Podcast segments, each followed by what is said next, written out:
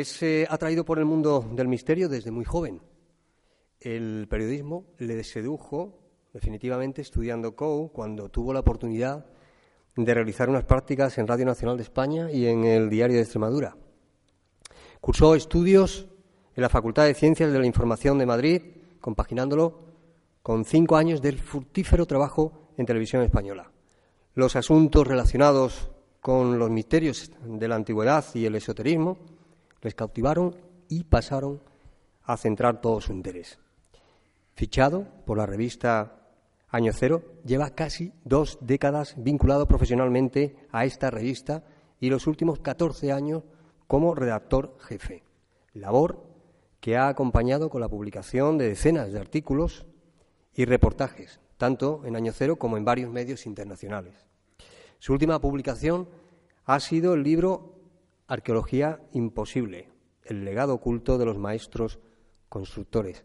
Pero en esta ocasión no está aquí para hablarnos del libro, sino está aquí con nosotros para, para hablarnos de un tema igual de interesante. Hoy nos presenta el último estudio sobre el misterio de los cráneos alargados. Con todos ustedes, Paco González.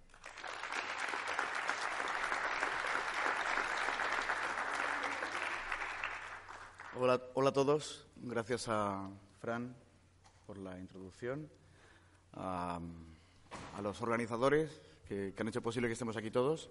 Yo estoy encantado porque eh, llevo 30 años eh, viviendo en Madrid, eh, pero esto de que vuelves a tu tierra, yo nací en Vitoria-Gasteiz, como ha dicho Fran, y no sé, me tira esto, ¿no? Debe, debe, ser la edad, ¿no? Con la edad uno vuelve o intenta volver a los orígenes, ¿no? Esto eh, tiene que ver con, lo que voy a contar ahora, ¿no? Con esta cosa un poco rara, ¿no? Que veis ahí detrás. Eh, sí, la veis, ¿no? El asunto de los cráneos alargados, que es un tema muy raro, muy raro, y eh, tiene que ver con una búsqueda mía, supongo que de mucha gente, todos nos preguntamos de dónde venimos, ¿no? lo de dónde vamos también, ¿no? Pero ¿De dónde venimos? Eh, es que no hay respuesta todavía, ¿no? Al menos de parte de la ciencia, o no hay respuesta eh, satisfactoria, ¿no?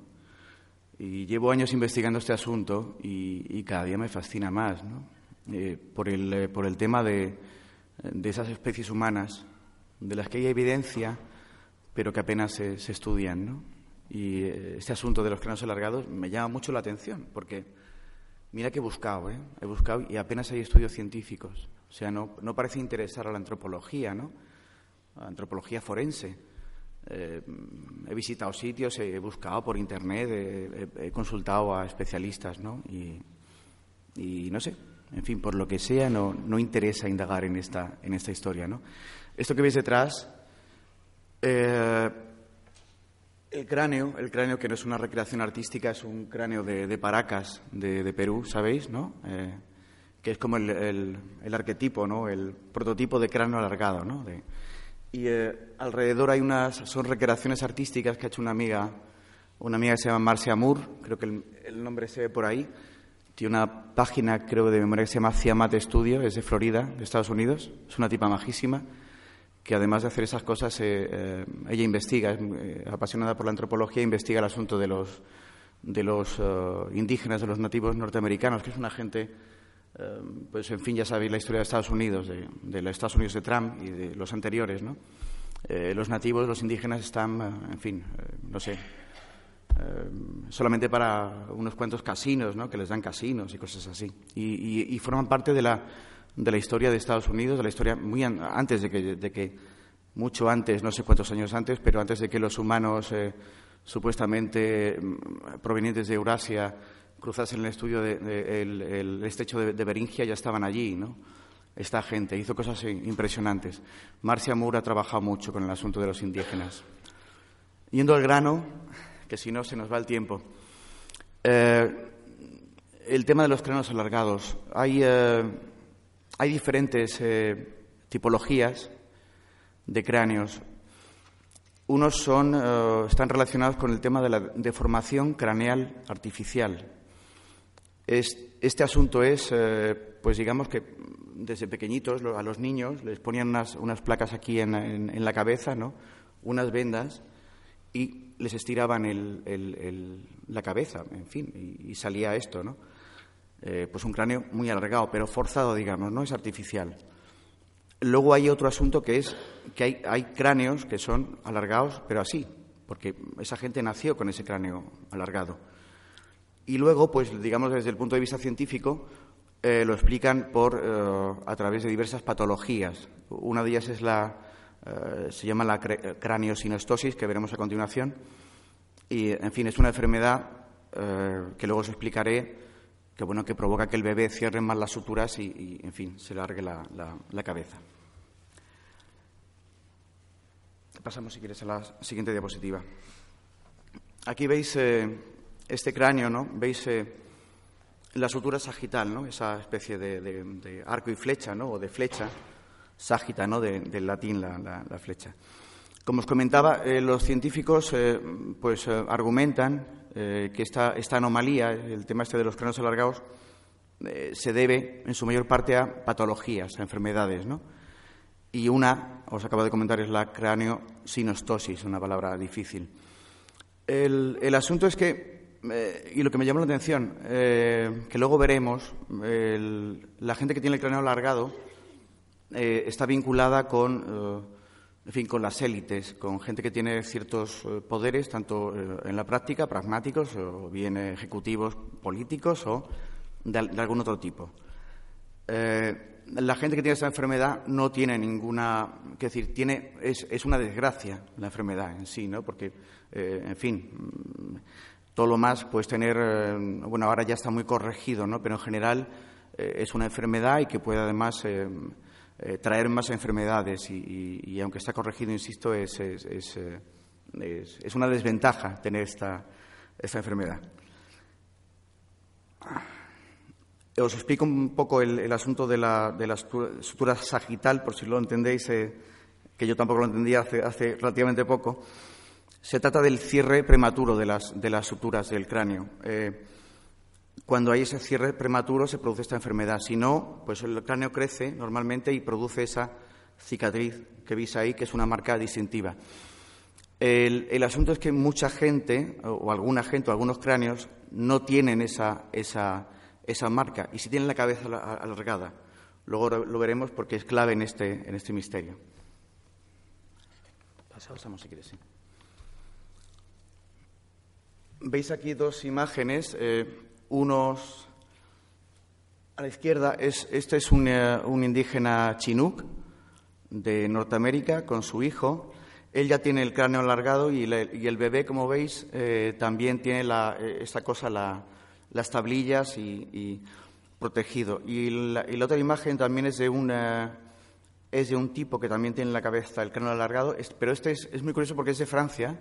Es un, un un hombre que vive en Toulouse, en Francia, y eh, probablemente sea de, origen eh, americano, pero como veis tiene también el cráneo alargado y es una imagen de principios del siglo XX. O sea que esa práctica de la deformación craneal se, ha llevado hasta tiempos muy, muy recientes. Mm. Os leo un poco el, asunto de esta, de esta manipulación. Eh, corporal. Eh, es curioso porque os he puesto ejemplos de Norteamérica y en Francia, y he hablado antes de, América, pero está muy extendido, eh, lo cual lo convierte en un misterio, mm, quiero decir, no es como el asunto de los tatuajes, ¿no? que es un poco eh, más superficial, o, como alguien me preguntaba, pero estas mujeres, las mujeres jirafa, ¿no? que se largan el cuello, esos son, son como muy... se circunscriben a, áreas determinadas, pero no se han extendido, ¿no? Sin embargo, el asunto de la deformación craneal artificial o el, hallazgo de cráneos que son eh, alargados, eh, os cito, por ejemplo, por poneros ejemplos concretos, eh, países donde se han hallado cráneos, Perú, Bolivia, Estados Unidos, Canadá, Bahamas, República del Congo, África, Egipto, Egipto siempre sale, Malta, Francia, como el caso que, que veis aquí detrás, la cuenca de los Cárpatos, Rusia, Noruega, Tahití, Samoa, Hawái, Vanuatu, Australia, Irak y Corea. Quiero decir que es, una. O, bien los cráneos naturales o bien la DCA, la deformación craneal artificial, es un fenómeno insólitamente extendido. Y digo insólitamente porque, sobre todo, la DCA es un proceso que es una tortura. Es una tortura. Quiero decir, eh, someter a tu, a tu bebé a algo así es, va contra, en fin, contra el sentido común, ¿no? Eh, y, sin embargo, lo hacían. Eh, curiosamente, como he dicho al principio, no, no, he encontrado prácticamente ningún estudio científico sobre este asunto, ni antropológico, más bien, eh, como llevo muchos años investigando este tipo de, cuestiones, entiendo que, los, científicos no, se meten en estos, laberintos Si, no saben que, pueden salir bien de ellos. Y, entiendo que, en este caso, eh, como saben que no van a salir bien, eh, no se meten siquiera a investigar. Así que estudios científicos, estudios de antropología forense, por ejemplo, hay poquísimos, hay muy pocos.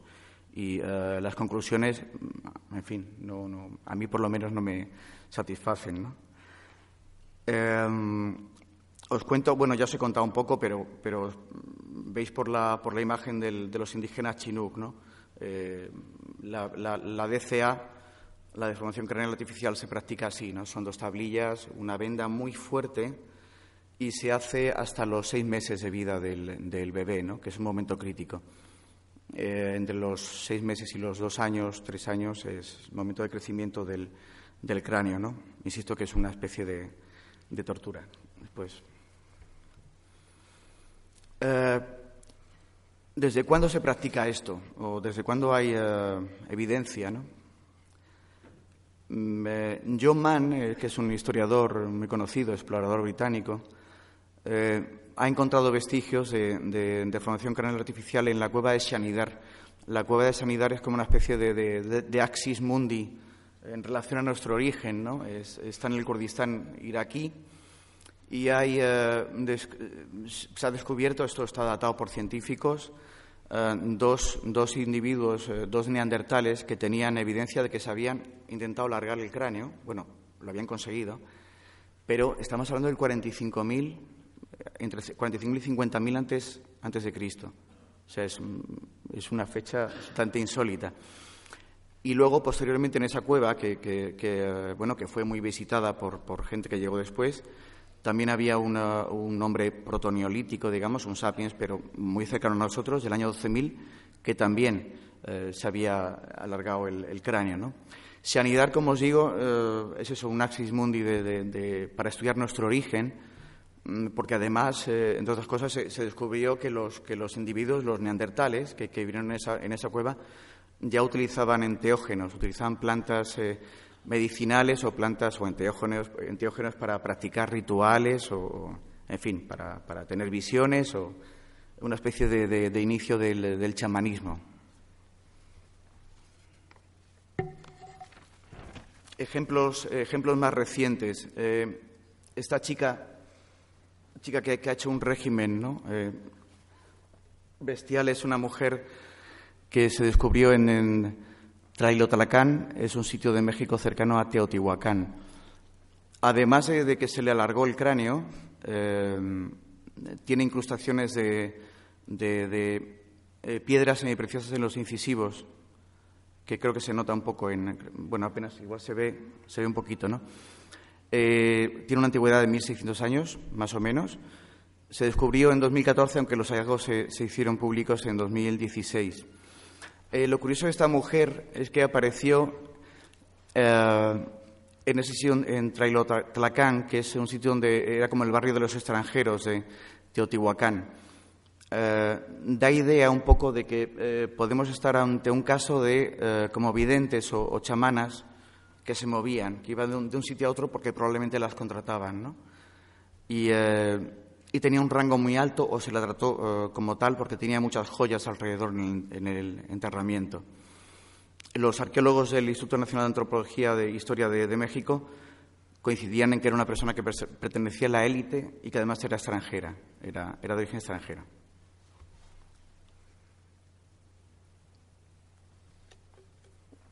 Y esta mujer, en paralelo, también se, hizo el, anuncio de su descubrimiento en el año 2016, el año pasado, Veis una recreación artística a la, izquierda y su cráneo a la, derecha. Al, contrario que la mujer de México, de Tlailotlacán, la princesa de Sila, como se la llamó, Esta mujer es de Corea, es de Corea, de la península de Corea. Eh, su cráneo es natural, quiero decir, nació así, eh, pero no tenía ninguna, ninguna enfermedad, aparentemente, por lo menos según los, los arqueólogos que la, que la estudiaron. Quiero decir, hay, el caso de la, de la mujer de México es deformación craneal, se le aplicaron tal, pero el caso de la, de la princesa de Sila de Corea nació así. La princesa de Sila tampoco era de, la región donde la encontraron, era, era otro caso de, de, eh, alguien que, que, es una extranjera que visita, que se mueve, que visita el, sitio, pero que la llenan de, en fin, la reciben bien, le hacen un entierro eh, por, el ataúd donde se encontró, un entierro reservado a la nobleza de, Corea, pero no era, no era de, reino de Sila, venía de fuera. Puede ser ese caso, ese caso de, persona con poderes, eh, pues poderes de adivinación o poderes de algún tipo, pero desde luego es un caso, es un caso excepcional. La princesa de Sila de Corea es su cráneo es eh, de origen nació así, de origen natural. La, la, mujer de Tlailotlacán es artificial, pero las dos coinciden en que son extranjeras y, sin embargo, se les rinden muchos tributos en su entierro, se les llenan de joyas es un rasgo importante a, tener en cuenta en el caso de, esta deformación. Es. Yo no lo sabía, mi mujer, mi mujer Cristina me llamó la atención, porque ella es muy aficionada a la historia, de que había leído en alguna parte que, eh, Atila tenía la cabeza alargada. Y yo empecé a investigar el asunto y qué curioso, porque el libro de Atila el Uno, de, de John Mann, de ese historiador que os he mencionado antes, eh, habla bastante sobre el asunto de los cráneos eh, deformados. Mm, jamás cuando yo estudié el asunto de Atila, cuando, en el cole cuando era pequeño, mm, en ninguna parte se mencionaba eso. ¿no? Os, leo un párrafo que es, me parece interesante del libro de, de Mann, de John Mann, Atila el Uno. dice, nadie comentó que Atila tuviera una cabeza deformada o que sus hijos la tuvieran, o cualquiera de sus generales o sus emisarios o su reina, de modo que o bien mantenían sus cabezas cubiertas, ¿y por qué iban a hacerlo si la deformación era una marca de distinción social? O la categoría no era la única razón que había detrás de las ataduras de cabezas, lo llama ataduras de cabezas. Y a continuación, eh, Mann, en el mismo libro, eh, cita a Karen Wiske, que es una famosa antropóloga, y dice, eh, cuanto más vas al este, más alto es el porcentaje de deformaciones. Pero entonces, durante los 20 años que duró el imperio de Atila, e inmediatamente después, otras tribus en el efímero reino de los unos también adoptaron la práctica. Tomemos al gran jefe ostrogodo Teodorico, que nació en Panonia, es eh, la actual Hungría occidental, eh, un año o dos después de la muerte de Atila y acabó sus días como rey de, la Italia posromana. En sus monedas se le muestra con una cabeza alargada que, debe de habérsele dado poco después de su nacimiento, en torno al año 454, presumiblemente porque esa era la moda copiada de los invasores bárbaros, bárbaros más afortunados, quienes a su vez trajeron la costumbre con ellos desde el este. No queda, nos queda un enigma. Por la arqueología sabemos que los unos ataban las cabezas de algunos de sus hijos, quienes conservaban sus cráneos deformados como adultos. Sin embargo, ningún forastero dejó constancia de haber visto semejante cosa. Todo lo que podemos hacer es conjeturar una explicación. Quizá estas calaveras enterradas en vida se mantenían directamente bajo sombreros, solo conocidas por la propia tribu, ocultas a los forasteros. Argumenta la, arqueóloga, ¿no? Eso, en el libro de Mann. Eh, es curioso que hable. Fijaos que no he encontrado la moneda de Teodorico, pero sin embargo sí he encontrado una moneda de, Atila, el uno, y se ve, en fin, este cráneo, ¿no? Un poco raro, ¿no? y la cabeza eh, deformada. En opinión de Mann, él cree que, eh, algunos casos eh, para practicar la deformación craneal artificial tuvieron un origen religioso, que podían estar destinados, se hacía con los niños y niñas que iban a, estaban destinados a ser sacerdotes, ¿no? pero altos sacerdotes, ¿no? pero cree que en general era por un caso de distinción social, ¿no? era para preservar a gente de la nobleza.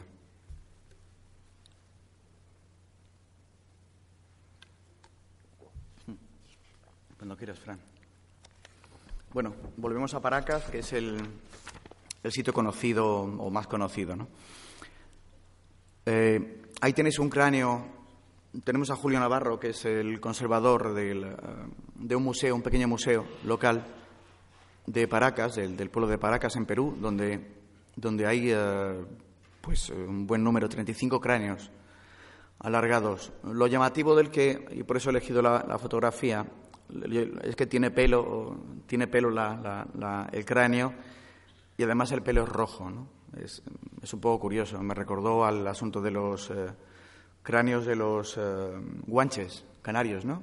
que también es rojo. Eh, la población hoy en día y hace milenios de, Perú no tiene el pelo rojo, tiene el, el pelo moreno. ¿no?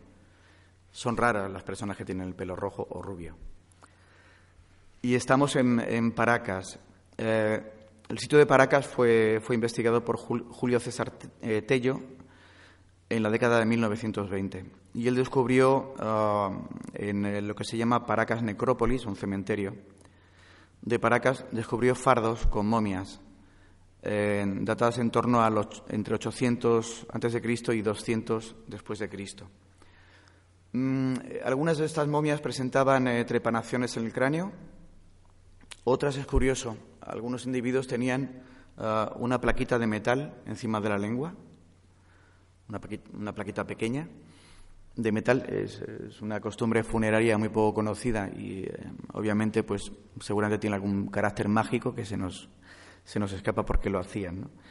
Eh, y luego otros individuos que, debieron ser bastantes, porque si han llegado 35 cráneos alargados al, Museo de, Julio Navarro en Paracas, eh, de 429 momias, yo creo que es un número muy significativo. El, tema de Paracas eh, lo han investigado sobre todo, eh, o lo están investigando sobre todo, mm, pues investigadores digamos, eh, cercanos a esta hipótesis de los antiguos astronautas, ¿no? de los, estas visitas de, eh, extraterrestres en la, en la antigüedad. ¿no? Eh, por ejemplo, está David Hatcher Childress, ¿no? que, que, él cree, su hipótesis es que los, los, individuos de Paracas, esta, esta gente o estos chamanes, se alargaban la, la cabeza porque en el caso de Paracas es un alargamiento mm, artificial, o sea, no es, no es natural, eh, para imitar a sus dioses. ¿no? Y Childress, como otros investigadores, creen eh, que esos dioses no eran dioses como los que tenemos eh, nosotros, ¿no? los cristianos o, musulmanes o, de cualquier otra religión mayoritaria, sino que ellos confundieron a los extraterrestres ¿no? con, con, dioses, ¿no? porque tenían eh, muchos poderes. Como los extraterrestres tenían la cabeza alargada, pues ellos quisieron em-, emularles, ¿no? Y por eso se hicieron esta, este asunto en la, en la cabeza, ¿no? Hay, hay, eh, hay, varias investigaciones que han salido eh, a raíz del tema de Paracas. Hay una persona que, que digamos, que está al, al, mando de, de, este asunto, que se llama Brian, Foster, que, que, es, un, es un biólogo canadiense. Es amigo de Marcia Moore, la, la mujer de, que os he dicho, o conocido por lo menos de Marcia Moore, la mujer que ha hecho esas recreaciones tan bonitas que os he mostrado al principio. Eh, eh, este asunto es muy confuso. Foster eh, tiene acceso a, las, alguna muestra de, ADN o pues una pequeña muestra de los cráneos y, lo sacó de Perú para que se estudiase en Estados Unidos y Canadá. Entonces luego ha habido como, como bastante desinformación. Yo no, yo no he, no he encontrado ningún informe eh, que yo pueda leer ¿no? y, que, pueda deducir sobre de lo que está escrito, en fin, pueda yo tomar una, una, decisión o, en fin, o llegar a una conclusión. Eh, sin embargo, en, eh, creo que fue sí, en, febrero de 2014 salieron muchos medios de comunicación que, se habían hecho estos estudios y, y la, la, traducción de lo que publicó Foster es cualquiera que sea la procedencia de la muestra marcada Tresa tenía ADN mitocondrial con mutaciones desconocidas en cualquier ser humano, primate o animales conocidos hasta ahora. Se trata de una nueva criatura tipo humana, pero distinta de los Homo sapiens, neandertales y los homínidos de Denisova. Y en ese comunicado de 2014, eh, Foster añadía que la investigación seguía, seguía en marcha. El, tema este de, Foster y el análisis de los cráneos es, da idea un poco del problema y de lo que os decía antes del tema del asunto científico. Eh, me llama la atención que ningún científico o ninguna universidad eh, peruana, por ejemplo, se haya preocupado por analizar los cráneos, eh, analizar el, el ADN, y sin embargo, bueno, pues una persona privada, pues los ha hecho y, en fin, no sé, los resultados son un poco, un poco, un poco raros, no, no, no. Pero lo llamativo es eso, que los científicos no quieren nada, no quieren tener nada que ver con el asunto este de los, de los cráneos. De Perú nos vamos a Malta, que está lejos, pero no tanto en el contexto de lo que os estoy, estoy contando. Esta, esta imagen es del, del hipogeo de Halsaflieni, eh, que está en la isla de Malta, en el archipiélago. Es un templo subterráneo, que se sepa es el único templo subterráneo que hay en, en, la Tierra. Mm, ese templo eh, fue descubierto a, a principios del siglo XX lo investigó, que era una costumbre extendida en la época, un sacerdote jesuita. Los jesuitas han estado en muchos, eh, muchas excavaciones arqueológicas, eh, sobre todo en el área de Tierra Santa ¿no? y el Mediterráneo. Y eh, Manuel Magri se llamaba, y Manuel Magri lo investigó entre 1902 y 1907. De hecho, hizo un informe, un informe, imaginaos en cinco años, muy extenso sobre el sitio.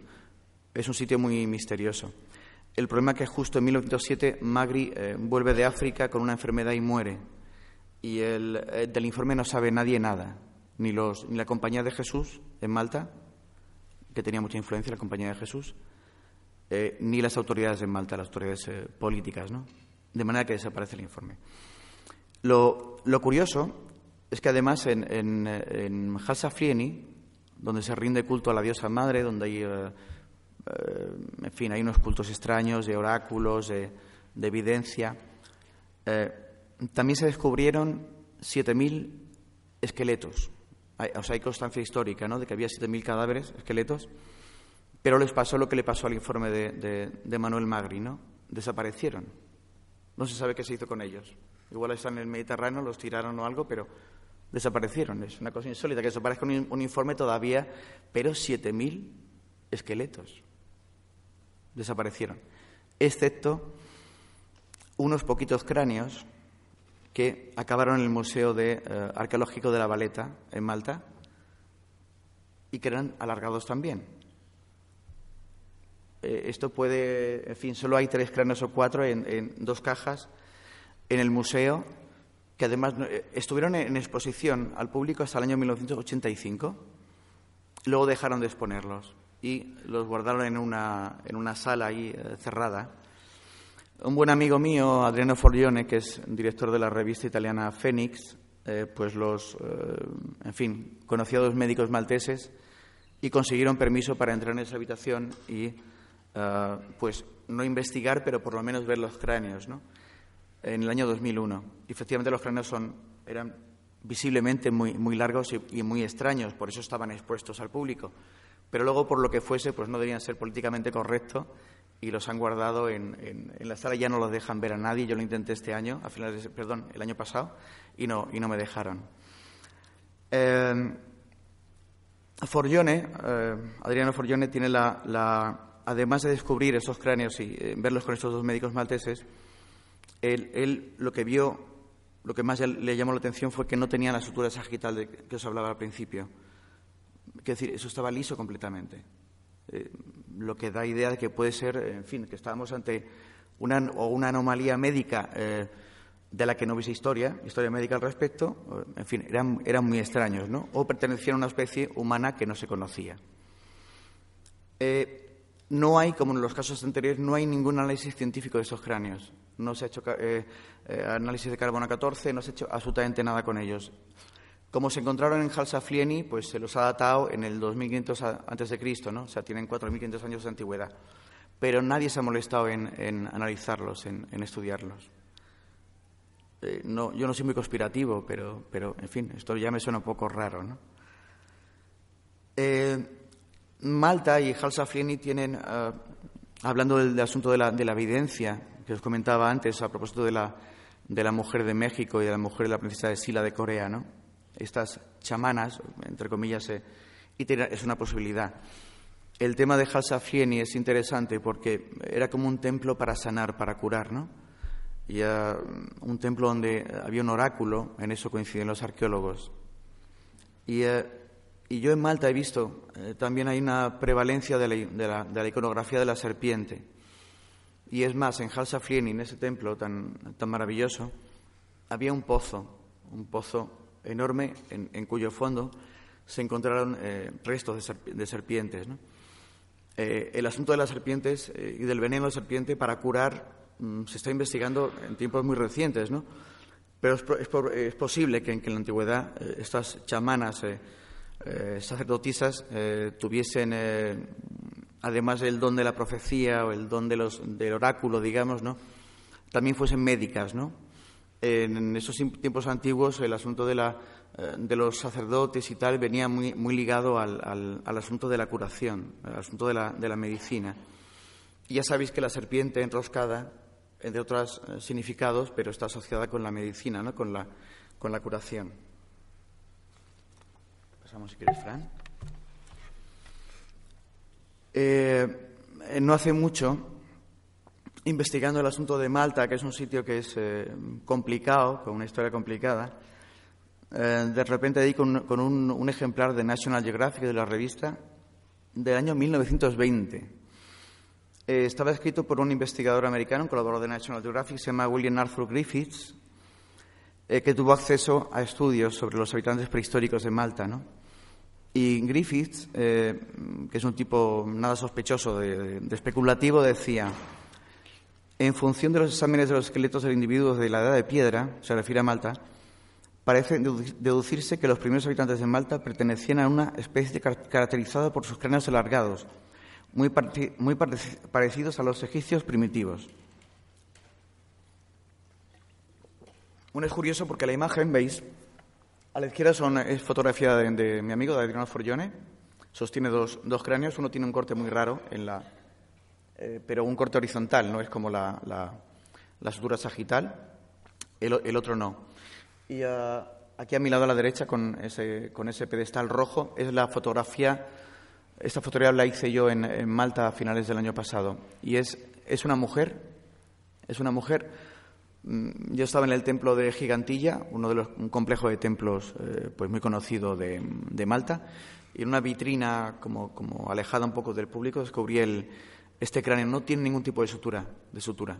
Eh, un, una arqueóloga de allí me comentó que era, que, bueno, que era una mujer eh, y que probablemente fuese de rango alto porque la, la, encontrara en, una, en una, un, enterramiento, pues, en fin, como de, la nobleza. No estaba en un osario, sino que estaba como aparte, ¿no?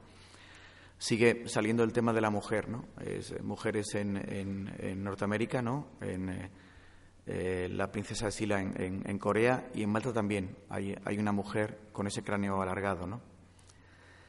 Eh, los cráneos de Malta están datados, como os digo, en 2500 antes de Cristo, o sea, hace 4500 años. Es una fecha un poco, eh, en fin, un poco clave ¿no? en, la historia que, que, está investigando. En Malta, en Malta, en la edad de los templos, que va del 5000 antes de Cristo a este año, del 2000 antes de Cristo, después de la, edad de los templos, esos templos eh, megalíticos, incluido Halsaflieni, eh, de repente desaparece la, población de Malta. No, ya no sabemos más de ella. Y durante tres siglos hay un vacío. Ya no solo no se construyen templos, pero porque no hay nadie en la isla. Se van. No sabemos muy bien por qué razones, pero, pero la dejan. Eh, justo en ese, en ese, ese rango de fecha, en 2030, entran los, los fenicios y, en fin, ya cambia la historia. Bueno, y eh, siempre acabamos en Egipto ¿eh? con este tipo de, misterios. Veis a la izquierda que está Akenatón o Agenatón, ¿no? El faraón de la, de la decimoctava dinastía. Ya veis que, esta representación, ¿no? La iconografía siempre nos muestra a Agenatón con, bueno, con este sombrero, en otros se le ve sin sombrero y aparece con el cráneo muy, muy, muy alargado, ¿no? tiene esta, este vientre abultado, estas caderas, ¿no? Eh, era como una especie de, paradigma, lo veo yo así, del, del andrógino, ¿no? ¿no? era un tipo muy masculino, ¿no? Sino, sino justo al contrario, ¿no? Y, al lado de la, de la fotografía de, ese, de esa estatua de, de, Agenatón veis una, el cráneo de una, de una princesa de Amarna, por el periodo eh, en el que estamos, con ese cráneo tan, tan alargado. ¿no? En general, en la época de, Agenatón, la, la, iconografía siempre muestra, los, sobre todo a los miembros de la realeza, sobre todo a las mujeres, con la, con la cabeza tan, tan alargada. Esto pudo deberse, pues eh, algunos eh, historiadores del arte, sobre todo, eh, dicen que se debió, pues, a, a, una moda, ¿no? A una moda, a que, en fin, se pusieron de acuerdo que parecía que el tema de la, del cráneo alargado era como indicaba, pues, alta dignidad. Entonces, lo tuvieran o no alargado, pues, en las fotografías, entre comillas, en las pinturas, en las, en las esculturas, se les, se les mostraba con el cráneo eh, muy alargado. Esas son las explicaciones un poco estéticas ¿no? o de los historiadores del, del arte. Eh, sin embargo, mm, esto puede que no sea así. Esto puede que no sea así.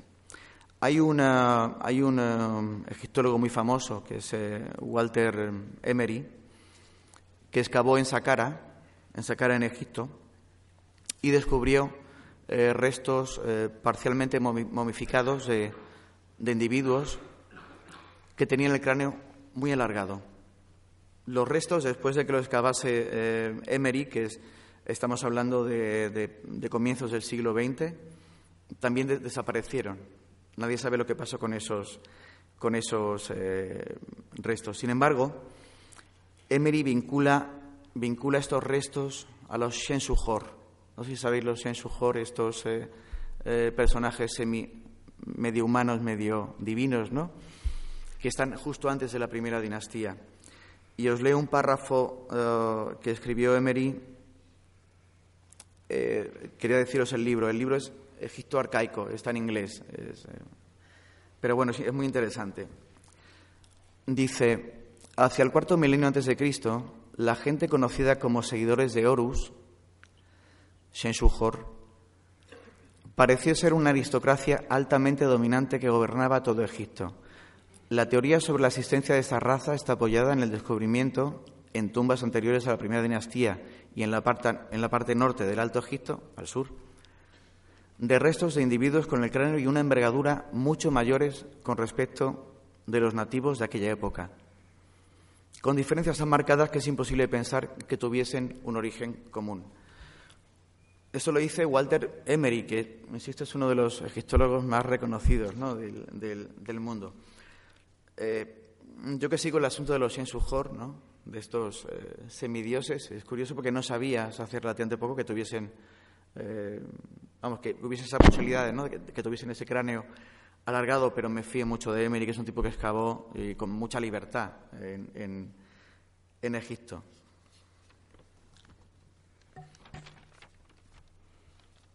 Y aquí tenemos hablando de arqueólogos famosos, estos personajes de la, de la izquierda, que son, eh, habréis visto seguramente en eh, algunas de las imágenes, estos los excavó, los descubrió eh, Leonard Gully, el arqueólogo famosísimo que excavó Ur, entre otras cosas en, Mesopotamia, ¿no? y que además sacó miles y miles de tablillas cuneiformes. ¿no? Es una variante de, de, de los cráneos alargados, digamos, ¿no? Pero va en consonancia con el asunto de, los, eh, de la curación, de los chamanes, de las, eh, de las chamanas, por ejemplo, de, eh, de Malta, ¿no? el asunto de, la, de los oráculos, de, lo, de la serpiente. las dos figuritas con, con cara de, de Ofidio ¿no? y, y, con el cráneo tan alargado se descubrieron en una zona conocida como Mitani, eh, Mitani era conocida por, los, eh, por otro nombre que era Najarín o Najarina, eh, y ese nombre viene de Nahash. Nahash en hebreo significa serpiente. Por ejemplo, en la Biblia hebrea, cuando, cuando se refieren a la serpiente que tienta a Eva, es Nahash. Y los Najarín, los Najarín de Mitani de Mesopotamia rendían culto a la serpiente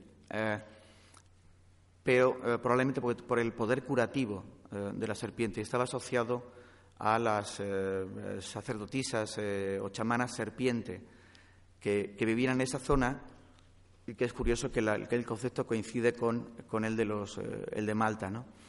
Y a su lado es una representación de Istar, también de la zona. Las, eh, estas figuritas de, los, eh, de las serpientes son del año 7000 antes de Cristo y la representación de Istar es más, relativamente más moderna, pero vamos, tampoco, tampoco muy, muy moderna. Y se ve a la diosa representada con un tocado muy, también muy alto, ¿no? como subrayando su, su realeza, ¿no? su, su nobleza o, o quizá porque debajo del, del, de ese gorro, ese sombrero, pues tenía un cráneo también alargado. Lo curioso es que fijaos que hemos empezado en, bueno, hemos ido, hemos visitado el mundo entero, ¿no? Hemos ido eh, a Perú, hemos ido a, Estados Unidos, eh, hemos llegado a Mesopotamia, eh, Mesopotamia, pasando por Malta y llegando a Egipto, que es, que es fundamental. quiero terminar con una, una, cosa que me contó Marcia Moore hace, hace poquito, ¿no? hablando con ella, que me decía que, eh, que ella viajó a, Canadá ¿no? y estuvo hablando con jefes de tribus eh, nativas de las primeras naciones canadienses. Ellos tienen una tradición oral que conservan, ah, en fin, vamos, pie a pa, no hace falta que lo escriban, ¿no? Esto pasa de, padres a hijos y, y, se mantiene. Y entonces les preguntó, como hacían también la, la DCA, la Defraudación Canadiana, le preguntó ella a un par de jefes ¿no? de tribus y dijo que por qué, le preguntó por qué lo hacían, ¿no? y le dijeron que era porque, y copio literal porque como nos carteamos y tal, eh, para imitar a otros que habían llegado antes que, ellos. Ella le, le, preguntó, ¿pero qué otros?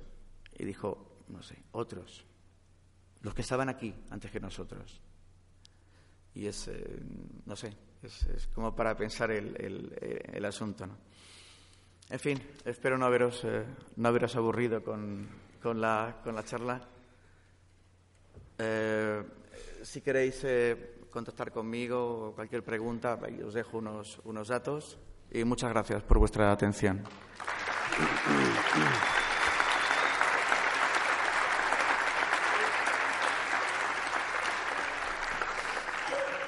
Muchas gracias, Paco. Eh, tenemos, a ver, si hay alguien en el público que quiera hacer una pregunta muy rápidamente. Sí. A ver. Una pregunta y, paramos cinco minutitos para, para hacer lo que tengamos que hacer.